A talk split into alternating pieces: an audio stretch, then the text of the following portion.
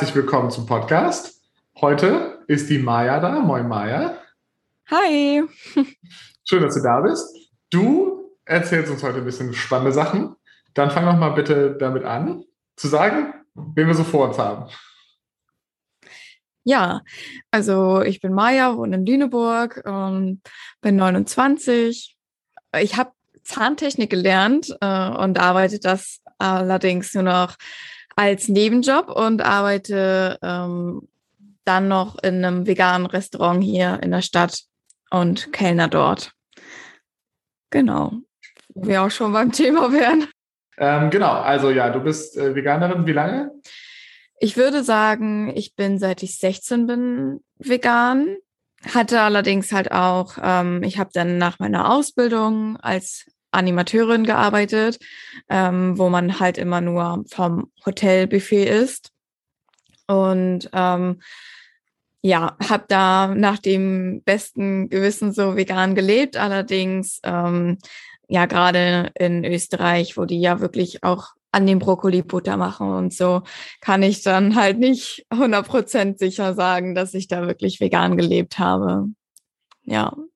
Wobei ich glaube, dass auch da inzwischen das Essen wesentlich besser geworden ist. So, also es war bestimmt schon lecker, aber es ist jetzt auf jeden Fall auch veganfreundlicher, als es ähm, früher war. Also es war schon eine Zeit, wo man in Deutschland äh, mit vegan schon was anfangen konnte. Aber wenn du dann ja auf eine kleine griechische Insel fährst ähm, und da dann sagst, du möchtest veganes essen, dann drücken sie dir eine Karotte in die Hand und fragen, ist das richtig so? Schafskäse ist ja auch vegan, also. Genau. Ja, wobei, also äh, auch Janik aus dem ersten Podcast, der hat ja auch schon erzählt von seiner veganen Kreuzfahrt, die er damals gemacht hat, wo ich mir auch dachte, oh wow. Und auch in Deutschland gibt es ja mittlerweile auch komplett vegane Hotels. Hat man auch schon mal überlegt, dahin zu fahren. Auch mit Yoga-Programm mm. und sowas. Ähm, ja, es tut sich schon, schon einiges. Ja. Aber ich höre raus, du kommst eigentlich aus Österreich oder was hat dich nach Österreich getrieben? Nee, nee, ich habe da, ähm, ich habe in einer, normalerweise fängt man Animation ja im Frühling an, ähm, um dann mhm. eine Se Sommersaison zu machen. Und ich ähm, hatte mich auch so darauf beworben und die Castings sind im Winter.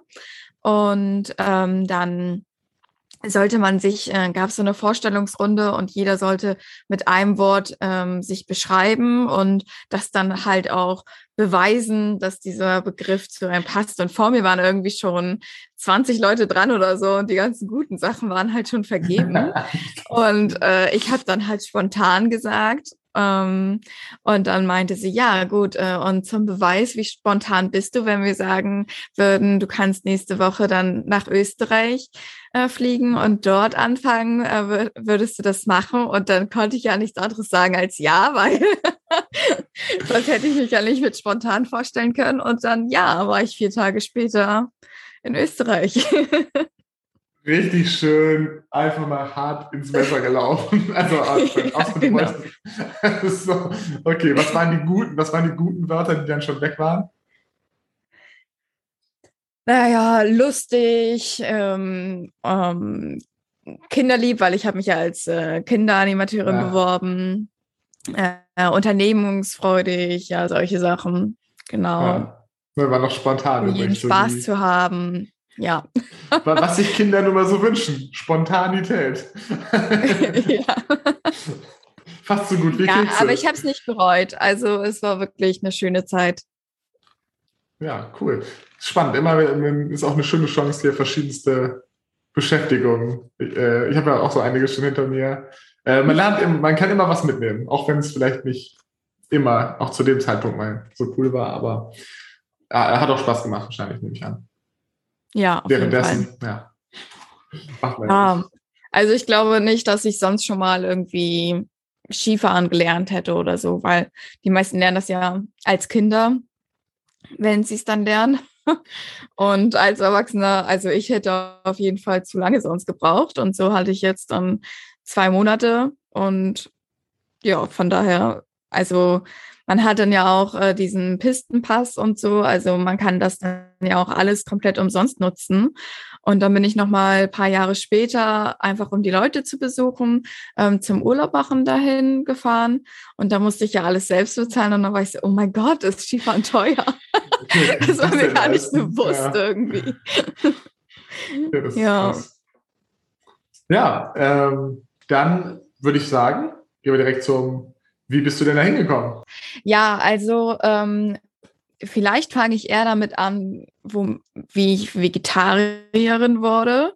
Ähm, und zwar war das tatsächlich schon mit fünf. Also ich habe auf dem Weg zum Kindergarten schon immer einen Apfel mitbekommen von meiner Mutter und ähm, sollte den dann im Kindergarten essen, ähm, hält einen ja gesund und so. Und ich habe halt nicht diesen Apfel geschafft und habe dann immer die Äpfelstückchen, die ich nicht geschafft habe, den Schafen gegeben, die auf dem Weg nach Hause waren.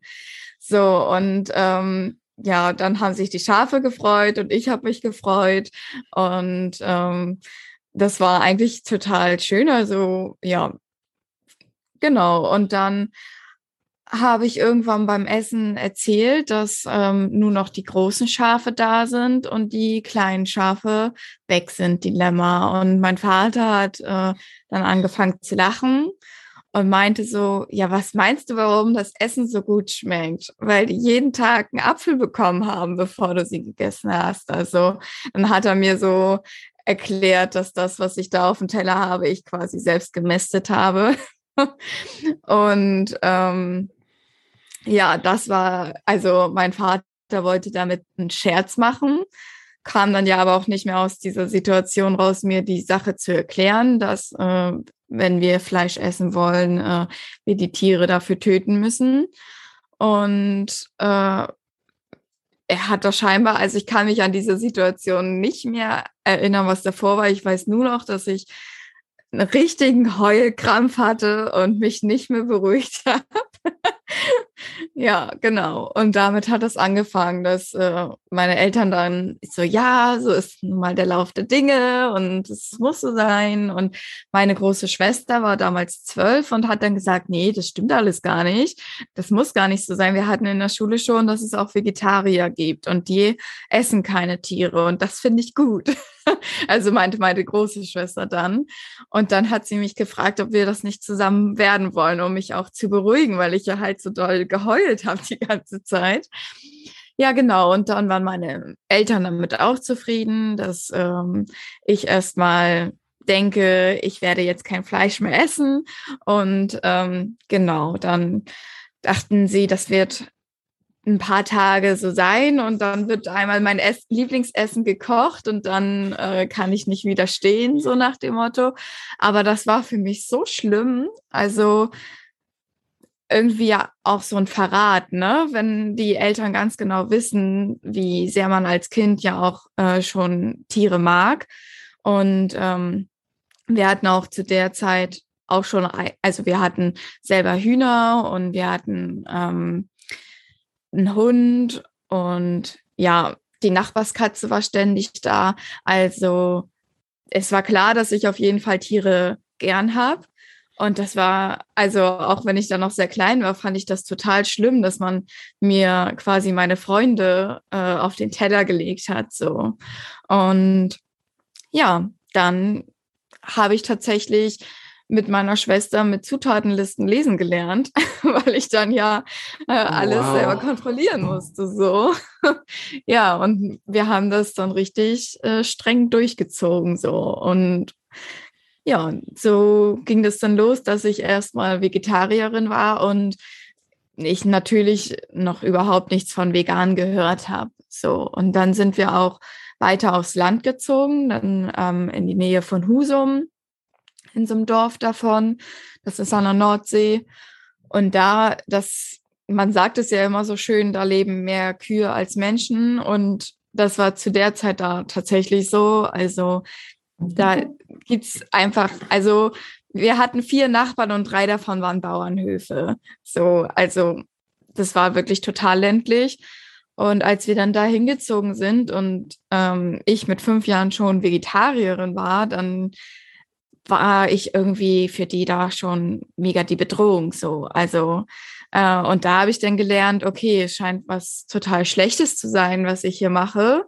Äh, da spreche ich mal lieber nicht drüber.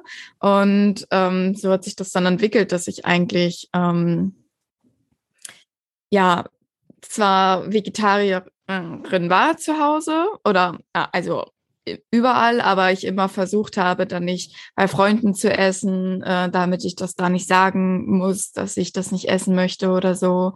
Und genau, ähm, habe dann eher Freunde zu mir eingeladen zum Essen. Und ja, genau, deswegen ähm, bin ich so damit groß geworden. Und dann gab es aber immer wieder so Eckpunkte, wo ich zwar gemerkt habe, ähm, eigentlich reicht mir das nicht, aber ich kannte halt trotzdem noch nicht äh, das Vegan-Sein. Und ja, keine Ahnung, man, ich weiß nicht, wie bist du aufgewachsen? Kommst du aus Lüneburg oder kommst du auch so ein bisschen vom Dorf? Weil man lebt da ja schon auch so ein bisschen so zehn Jahre hinter Berlin, würde ich mal sagen. Also. Also ich kenn's, ich komme tatsächlich auch erst sehr ländlicher Gegend, zumindest bis ich zehn war. Da mhm. gab es, ich glaube, danach habe ich irgendwie auch mal Busfahren gelernt und so zum ersten Mal und so. Ähm, oder mal im Bus gesehen, glaube ich. Äh, mhm. Ja, ich, ich kenne das auch, und selbst heutz, auch heutzutage weiß ich jetzt auch noch, äh, also Tofu gibt es auch heute immer noch nicht überall. Ja. also ähm, schon große Unterschiede, ne? Also von daher ja, in so einem richtigen Fall. Dorf und unter Bauern, ja, es ist, glaube ich, auch echt wirklich ja politisch, also ja, kann ich gut verstehen, dass man das dann auch eher für sich behält. Ja.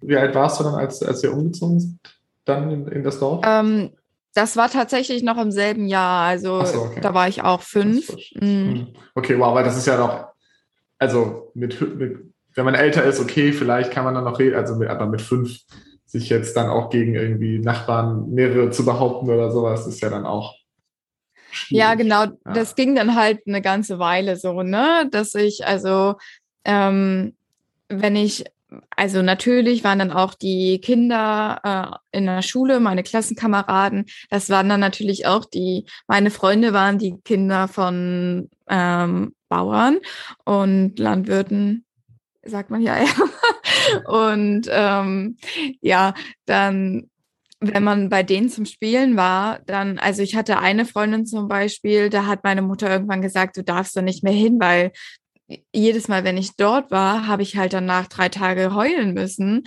weil das für mich so schlimm war, dort ähm, die ähm, Kühe angekettet zu sehen. Ich weiß noch, dass sie einmal ähm, den ähm, jungen Rindern, die, wie sie denen die Hörner weggebrannt haben und wie die geschrien haben und wie die alle so richtig wie betäubt danach auf dem Boden lagen und es geblutet hat und die waren so richtig neben sich und ich habe das zu Hause erzählt und konnte das, also war immer so nach dem Motto, wir müssen die Polizei rufen oder so und meine Mutter war halt immer so, ja, finde dich damit ab, dass wir nun mal jetzt uns für dieses Leben entschieden haben und ähm, wir müssen uns mit den Nachbarn gut stellen und sowas halt, ne?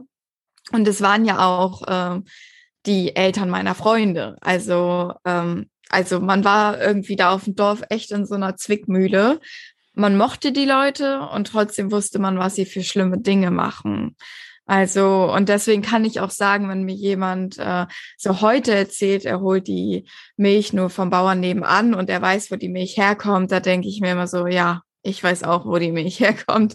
Du so, also genau, das sind die Höfe, äh, die so in den Himmel gelobt werden. Und ich weiß trotzdem, wie es dort aussieht und dass es den Tieren, selbst wenn die auf der Weide stehen können, heißt das nicht, dass die ein schönes Leben haben, weil da gehört einfach noch so viel mehr zu diesem Leben als das, was man von außen dann betrachten kann.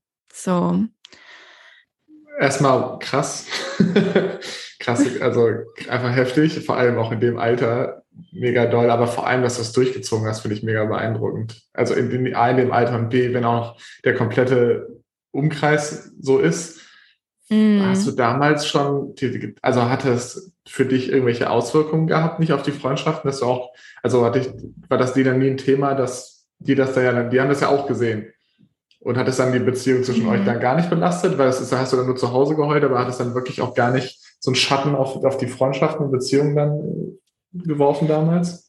Ähm, doch, ich habe schon eher äh, meine Freunde damit sehr angesteckt. Also wir haben zum Beispiel, ähm, sind wir immer über die Felder gelaufen, um die abzusuchen nach verletzten Tieren, um die dann zum Tierheim zu bringen und so. Also so total dumme Spiele eigentlich. Ähm, wir haben auch jede Kröte, also wir waren halt auch mit der, ähm, ich war auch mit der Tochter von der Tierärztin im Dorf befreundet und äh, da haben wir jede Kröte hingebracht Nacht, die wir gefunden haben, jede Nacktschnecke, die wir gefunden haben und einmal durchchecken, bitte. ähm, und ja, genau. Also wir wollten immer jedem Tier helfen, haben damit den Tieren wahrscheinlich eher geschadet, so die wir wirklich mal bekommen haben. Aber wir haben es auf jeden Fall gut gemeint. Also ich habe schon damals schon ähm, Aktivismus betrieben, würde ich behaupten, ohne überhaupt zu wissen, was das eigentlich ist. Also ich habe schon immer allen erzählt, dass man den Tieren helfen muss und so. Und ja, auch im Stall habe ich ja dann, ähm, die waren dann halt angekettet, aber dann habe ich mich halt ähm, mit denen zum Streicheln verabredet. Also dann wollte ich nicht oben im Zimmer sitzen und reden, sondern dann sind wir halt in den Stall gegangen und haben die Kühe gekrault beim Reden. Da, dann hatte ich so das Gefühl, ich kann ihnen ein bisschen was Gutes tun, so. Ähm, ja, ihnen so ein bisschen. Habt ihr dann drüber gesprochen dann auch? Weil du ja meinst, auf der einen Seite eher so quasi geheim gehalten, dass du jetzt irgendwie kein Fleisch isst, aber dann irgendwie schon ein bisschen abgefärbt, aber hast du mit den, deinen Freundinnen, Freunden darüber auch äh, konkret darüber gesprochen? Also wussten die, oder war das dann, wussten die gar nicht, dass du dann auch kein Fleisch isst? Also ich konnte das zu dem Zeitpunkt ja auch noch gar nicht weiter begründen, außer ähm, ich möchte keine Tiere essen. Das war wirklich so das Einzige, was ich sagen konnte. Und wenn jemand weiter drauf eingegangen ist, ähm, keine Ahnung, mir gesagt hat, wie ungesund das ist oder so, dann habe ich immer nur mit den Schultern gezuckt und meinte nur, ich esse trotzdem keine Tiere. Also ich hatte kein einziges Argument. Ich wusste einfach nur, es fühlt sich nicht richtig an, äh, Tiere zu essen, aber ähm, habe da jetzt keine großen Diskussionen starten können oder so. Und ähm, ich weiß auch noch, dass mich einmal der Vater von der Freundin, da habe ich, da ging da ein großer Streit los, weil der kleine Bruder von meiner Freundin, ach oh Gott, wie alt waren wir da? Da war ich zehn oder elf, also ich hätte es auf jeden Fall auch schon besser wissen können, aber gut, mit zehn ist man auch immer noch ein Kind. Ähm, und der kleine Bruder hat den Kühen dann so ähm, da das Kraftfutter hingestreut um ihr dann, äh, wenn sie nach vorne kommt, um zu fressen, also da ist ja immer so ein, so ein mhm. Gitter, ne, wo die ja nur ähm, oben rein können mit dem Kopf und wenn sie dann aber nach unten gehen, dann sind die ja wie eingehakt. So, die müssen ja erst wieder ihren Kopf heben, um wieder einen Schritt zurück machen zu können. Und äh, naja, dann hatte sie ihren Kopf da unten drin und dann hat er halt mit seinem Fuß ins Gesicht, also so zwischen die Augen getreten. Und das habe ich gesehen und ich bin so ausgerastet und habe ihn halt mit der flachen Hand so auf die Stirn geschlagen. Ähm und hat dann so, findest du das witzig? Und so, also ja gut, wie man halt, heute würde ich natürlich nicht damit so umgehen, aber naja, und dann hat der Vater mich natürlich angemeckert und es geht so nicht, bla. Und als wir uns dann alle wieder beruhigt hatten, ähm, hat er so auch gesagt, ja, Maya, ähm, das passt aber halt auch nicht zusammen, dass du dich so für Tiere einsetzt und ähm, das Fleisch nicht essen willst, aber diesen ganzen Prozess, das, was du hier die ganze Zeit kritisierst, dass die Kühe hier angebunden sind und so, das ist ja gar nicht für das Fleisch, das ist ja für die Milch und die trinkst du doch auch. Und als Vegetarierin isst du auch viel mehr Käse, als das andere tun. Und dafür brauchen wir auch die Milch. Also äh, wenn dir diese ganze Kuhhaltung nicht gefällt, dann kannst du das halt auch nicht essen. Und das hat mich zwar zum Nachdenken gebracht, aber jetzt nicht so weit, dass ich gesagt habe, ja, der hat voll recht. Äh, also ich habe es irgendwie trotzdem nicht gecheckt. So.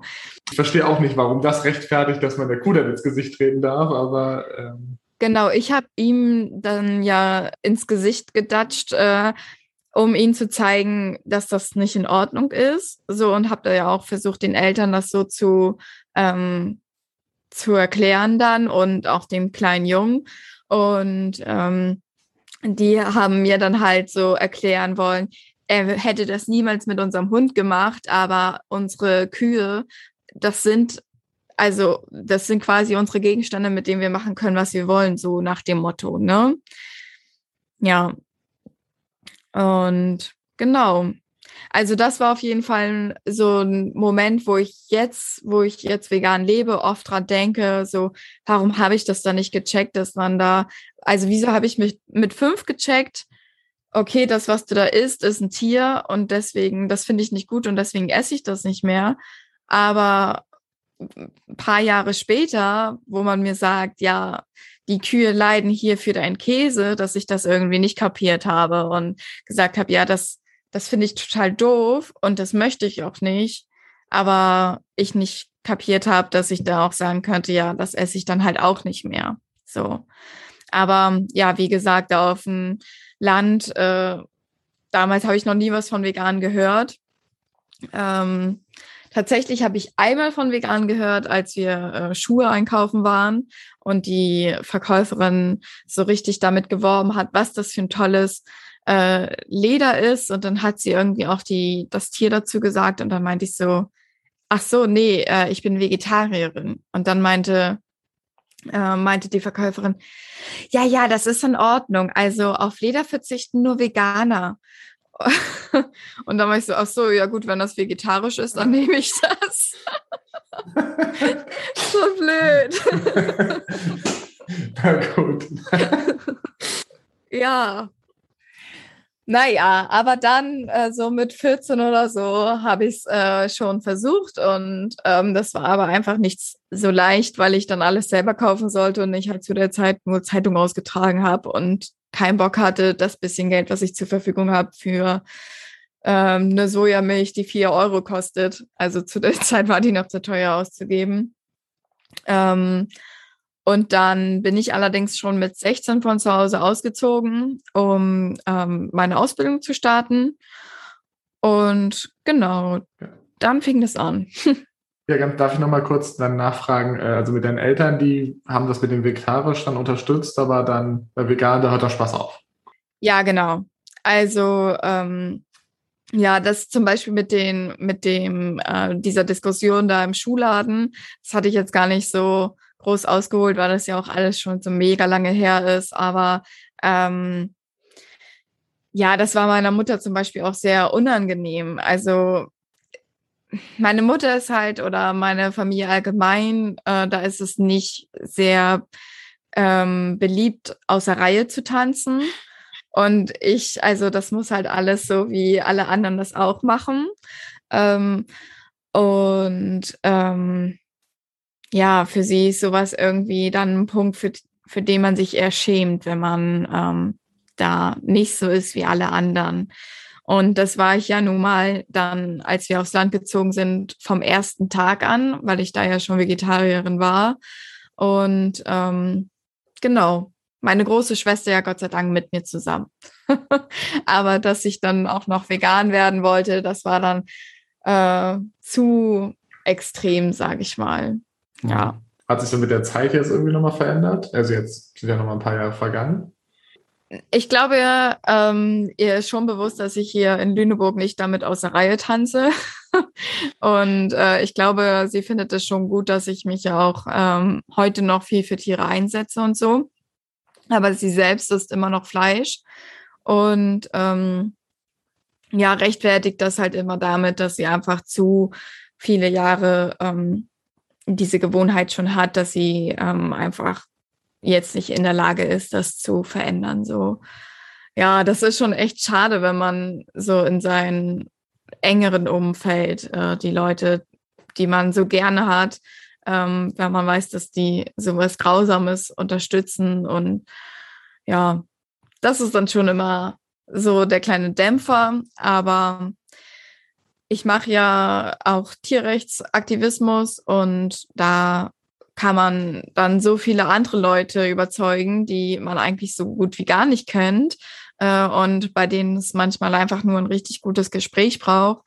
Ähm, und ja, deswegen lohnt es sich, glaube ich, trotzdem. Ich glaube, ähm, dass ich ja dadurch, dass ich auch früher damit nicht gut argumentieren konnte und ähm, einfach nur für mich wusste, dass ich das nicht machen will, aber ja auch dann bei allen anderen immer so, ja, ja, ähm, ihr könnt essen, was ihr wollt, aber ich esse das halt nicht und so. Ich, ja, habe ich damit dann vielleicht auch mir das so ein bisschen verspielt. Aber das ist ja bei ganz vielen Veganern so, dass sie, ähm, wenn sie dann vegan werden, dass sie genau in dem Moment auch wollen, dass alle anderen auch mitmachen und äh, man dann vielleicht manche damit eher abschreckt ähm, als ja wirklich überzeugt. Ja. Und meine Mutter würde ich jetzt nicht sagen, dass sie abgeschreckt ist. Sie weiß schon, dass das der vernünftigere Weg wäre. Ähm, aber ja, sie geht halt lieber den bequemeren Weg.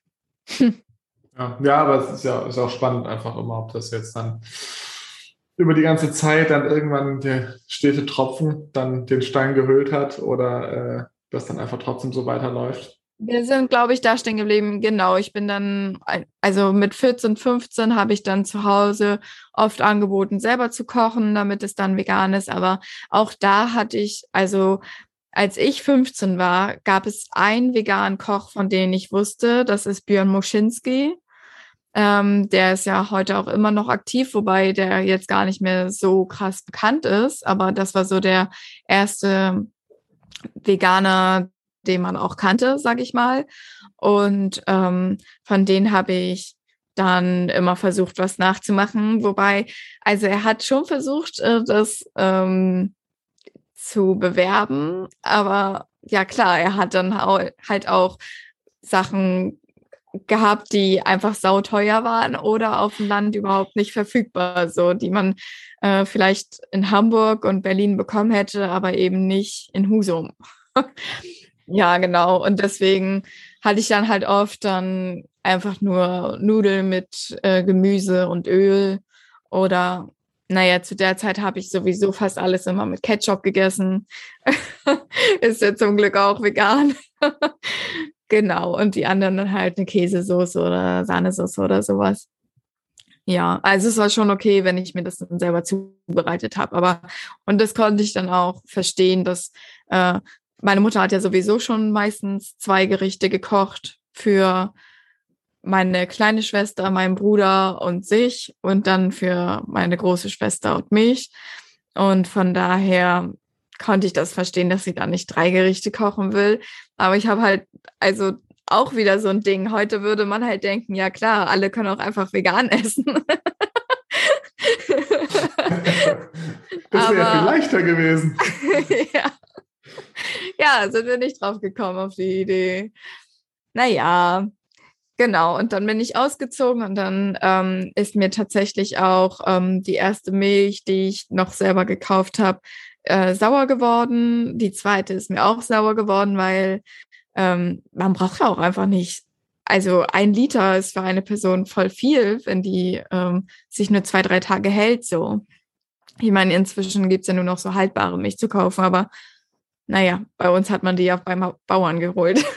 ja, genau. Und dann ähm, war Sojamilch einfach auch viel länger haltbar. Die konnte ich dann zwei Wochen, äh, zweieinhalb im Kühlschrank stehen lassen. Und ähm, ja, genau. Und somit hat das dann angefangen. Käse hatte ich mir dann auch schon abgewöhnt, weil das Käse war, glaube ich, auch wirklich eher, weil er mir zu viele Kalorien hatte und zu hoher Fettgehalt. Ähm, ja, genau, was dann so mit 16 super wichtig ist. Oder mir wichtig war. Ich will das jetzt nicht auf alle 16-Jährigen beziehen. ja, genau. Und dann war es eigentlich schon so, okay, ich esse sowieso kein Fleisch mehr. Eier war ich noch nie ein großer Fan von, also habe ich nie besonders gemocht. Äh, hätte ich mir also eh nicht zu Hause alleine gekauft. Milchprodukte waren dann auch weg und dann lag es halt nur noch an äh, ja so Toffifee, also so Schokoladenzeug und so. Und da habe ich mir dann ähm, genau, da habe ich dann glaube ich noch ab und an was geholt, aber sehr selten. Also da war ich schon so gut wie vegan, ja. Und irgendwann war ich dann vegan, irgendwann habe ich es dann ganz gelassen. Aber da kann ich schon gar nicht mehr so genau sagen, ab wann. Ja, aber es muss schon auch noch in dem Jahr gewesen sein. Ja. Aber so, dass ich sagen würde, ähm, dass ich da auch für einstehe und so, das ist gar nicht.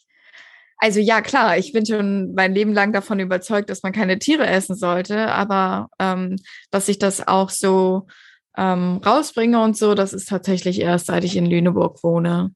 Also ähm, ich weiß auch noch, dass ähm, ich tatsächlich deswegen nach Lüneburg gezogen bin. Eine gute Freundin von meiner Mutter äh, wohnte dann schon in Lüneburg und die habe ich dann mal in den Ferien ähm, besucht und dann sind wir im Pons essen gewesen. Und ähm, das war halt auch, also das ist halt schon ewig äh, vegetarisch, vegan. Und ähm, da war ich so, oh mein Gott, es gibt eine Stadt, da gibt es ein Restaurant und da ist einfach alles vegetarisch. Das gelobte Land. ja, und äh, ja, wahrscheinlich, ich hätte das zu der Zeit auf jeden Fall auch schon in jeder anderen etwas größeren Stadt bekommen. Aber Lüneburg hatte, war dann für mich schon immer so die Traumstadt, deswegen.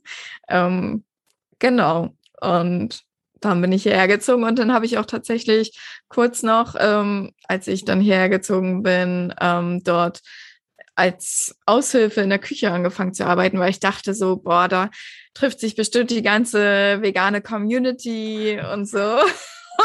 Und dann habe ich gemerkt, so, ach so, ihr kriegt einfach vom Gesundheitsamt keine Genehmigung für Fleisch. Ach, hm, schade.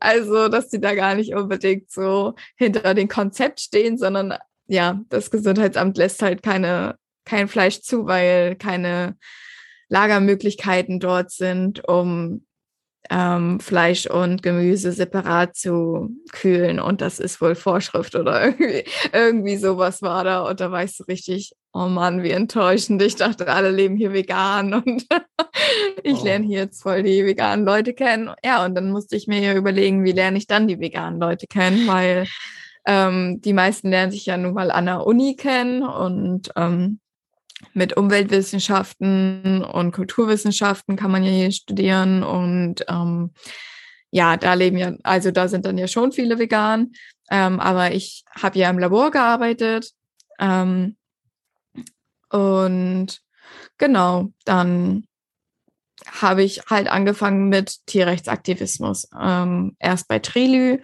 ähm, das ist die Tierrechtsorganisation von der Universität. Und genau, da habe ich dann so meine ersten gleichgesinnten Freunde getroffen, sage ich mal. Und das war super schön. Und dann ging es auch wirklich richtig schnell, ähm, dass ich dann mich auch immer mehr dafür einsetzen wollte und so ein bisschen das gut machen wollte, was ich ja auch schon viel früher hätte machen können. Und ja, es irgendwie, ich weiß nicht, mich nicht getraut habe oder es nicht gecheckt habe. Ja, genau. Ja. Und äh, jetzt, also Trilü machst du jetzt, also wo bist du jetzt noch sonst, was machst du sonst noch so? Nee, durch Trilü bin ich da halt so ein bisschen reingekommen. Also es war eine schöne Zeit, aber ähm, dann hat man ja auch gesehen, ähm, wo sind die Veranstaltungen und äh, wollen wir an dem Wochenende was machen? Nee, da ist eine tolle Aktion in Hamburg, wo wir hinfahren wollen. Und ähm, so wurde der Kreis dann immer größer. Ich bin dann hauptsächlich nach Hamburg immer gefahren zum Aktivismus machen, weil wir von Trelü, ähm, wir haben da auch Aktionen gemacht, aber man musste ja jedes Mal, wenn man sich ein Thema überlegt hat, erstmal dazu Flyer schreiben, das erstmal recherchieren und ähm, die Design drucken lassen, Schilder basteln und das war super aufwendig und ähm, um eine Aktion für zwei, drei Stunden zu machen, haben wir halt locker 20 Stunden geplant und da Arbeit rein investiert. Und da habe ich einfach gemerkt, das ist nicht ähm, effektiv genug. Also wenn es da große Organisationen wie Animal Equality oder PETA oder Arriva oder ja, andere große Organisationen gibt, die einen dieses ganze Material stellen und man einfach sagen kann, hey, jetzt wollen wir Thema, jetzt ist bald Ostern, dann bringen wir Thema Eier auf die Straße und ähm, genau, also immer so passend zu der Zeit die Demos machen kann, ohne da lange ähm, drüber diskutieren zu müssen und äh, erstmal Texte schreiben und so, sondern ja, einfach loslegen kann, ähm, fand ich dann effektiver und das gab es halt dann noch nicht so wirklich in Lüneburg. Es gab halt wirklich eigentlich nur Trilü und deswegen bin ich dann so gut wie jedes Wochenende in Hamburg gewesen und habe da die Demos mitgemacht. Und ähm, ja, genau. Und irgendwann habe ich mir halt gedacht, ja, also wenn es das in Lüneburg nicht gibt, aber es in Lüneburg so viele Veganer gibt und die dann jedes Mal extra nach Hamburg fahren, ist ja eigentlich auch Blödsinn. Dann ähm, muss es jetzt einfach mal jemanden geben, der das auch in Lüneburg macht. Ähm, genau, und so habe ich dann angefangen, ähm, die Ortsgruppe Peter 2, also das Street Team für Peter 2 in Lüneburg zu gründen. Ja. Und das ist jetzt drei Jahre her und seitdem ähm, sind wir eigentlich so, also bis auf jetzt Corona-Zeit, ähm, versuchen wir jeden Monat zwei Aktionen durchzuführen. Und genau, das ziehen wir jetzt seit drei Jahren durch. Wahrscheinlich äh, bindet auch ganz schön Ressourcen. Also ist Aktivismus schon ein großer Teil, wahrscheinlich auch bei dir. Ja, auf ne? jeden Fall. Ja, also jetzt tatsächlich Früher war das eher so ein Ding, was ich versucht habe. Ähm, ich mache das, aber hoffentlich kriegt es keiner mit und ich möchte nicht äh, drüber reden, weil ich dann jedes Mal in die Petrouille komme, dass ich nicht weiß, was ich sagen soll und ähm, ich dafür, also ich mich dafür schlecht fühle, ähm, wie ich lebe. Und jetzt ist genau andersrum. Jetzt bin ich äh, froh, nicht mehr Teil davon zu sein. Ähm, von diesem System, was Tiere ausbeutet. Und ähm, jetzt konfrontiere ich mich ja viel mehr mit diesem Tierleid. Also klar, früher habe ich das hautnah gesehen. Also da ist es vor meiner Nase passiert und ähm, ich hatte das Gefühl, nichts tun zu können. Und jetzt, ja, habe ich halt das Gefühl, was dagegen tun zu können. Und ähm, deswegen will ich das halt auch eigentlich ja so effektiv wie möglich nutzen. Genau. Wow. Ja, ich habe dich gar nicht so viel fragen lassen oder so. Ich ja, ja das, ist doch, das ist doch optimal für mich. Aber sag mal, was wäre so dein, sonst dein Tipp? Moschinski habe ich ja schon rausgehört. Ansonsten, wenn du jetzt sagen würdest, ach komm, wenn du dir ein Video anguckst oder einen, einen YouTube-Kanal, außer Dominion jetzt, ähm, hast du da vielleicht einen Tipp? Also ich finde, ähm, als Rezepte finde ich, äh, hier kocht Alex richtig gut, mhm. weil der ähm, erstmal finde ich das halt auch gut ähm, für vielleicht Männer, die von ihrem Freundeskreis noch gesagt bekommen, dass es nicht männlich wäre, ähm, Fleisch zu essen. Ähm, da kriegt man halt wirklich so Rezepte vom Bauarbeiter gezeigt. Und ähm, du hast mir das war genau. das Rezept, was du mir geschickt hattest, auch von ihm, ne? Genau. Ich hatte es ja. selber rausgesucht und äh, kann direkt sagen, also die äh, vegane Ente auf mhm. Grünkohl, ich habe jetzt nicht auf Grünkohl, sondern halt äh, asiatisch, war extrem mhm. geil. Also das ist. Ja, sehr cool. Äh, das äh, kann man auf jeden Fall mal machen. Ja, genau. Also die Rezepte sind easy. Äh, da kann auch jeder Einsteiger mit beginnen so. Und ja, genau. Aber ansonsten würde ich echt sagen, schaut euch da durch und ähm, nehmt, also ihr könnt das ja auch trotzdem immer noch hinterfragen, ob ihr da ähm, dabei, also ähm, ob ihr deren Meinung teilt oder nicht. Denn das ist eben auch so ein Ding. Es gibt nicht den einen Veganer oder die eine Veganerin, sondern äh, auch unter den Veganerinnen sind ja auch so viele verschieden.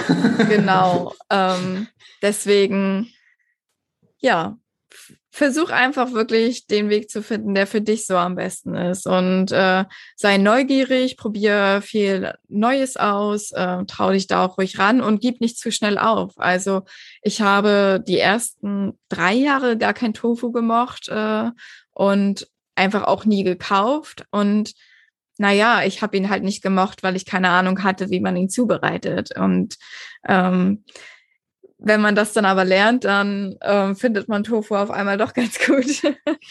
Ja, dazu habe ich auch gerade einen neuen Spruch, äh, auf Englisch zwar, aber auf Deutsch im Endeffekt. Ähm, wenn du sagst, dass dir Tofu nicht schmeckt, bedeutet das einfach nur, dass die einzige Marinade, die du kennst, Luft ist.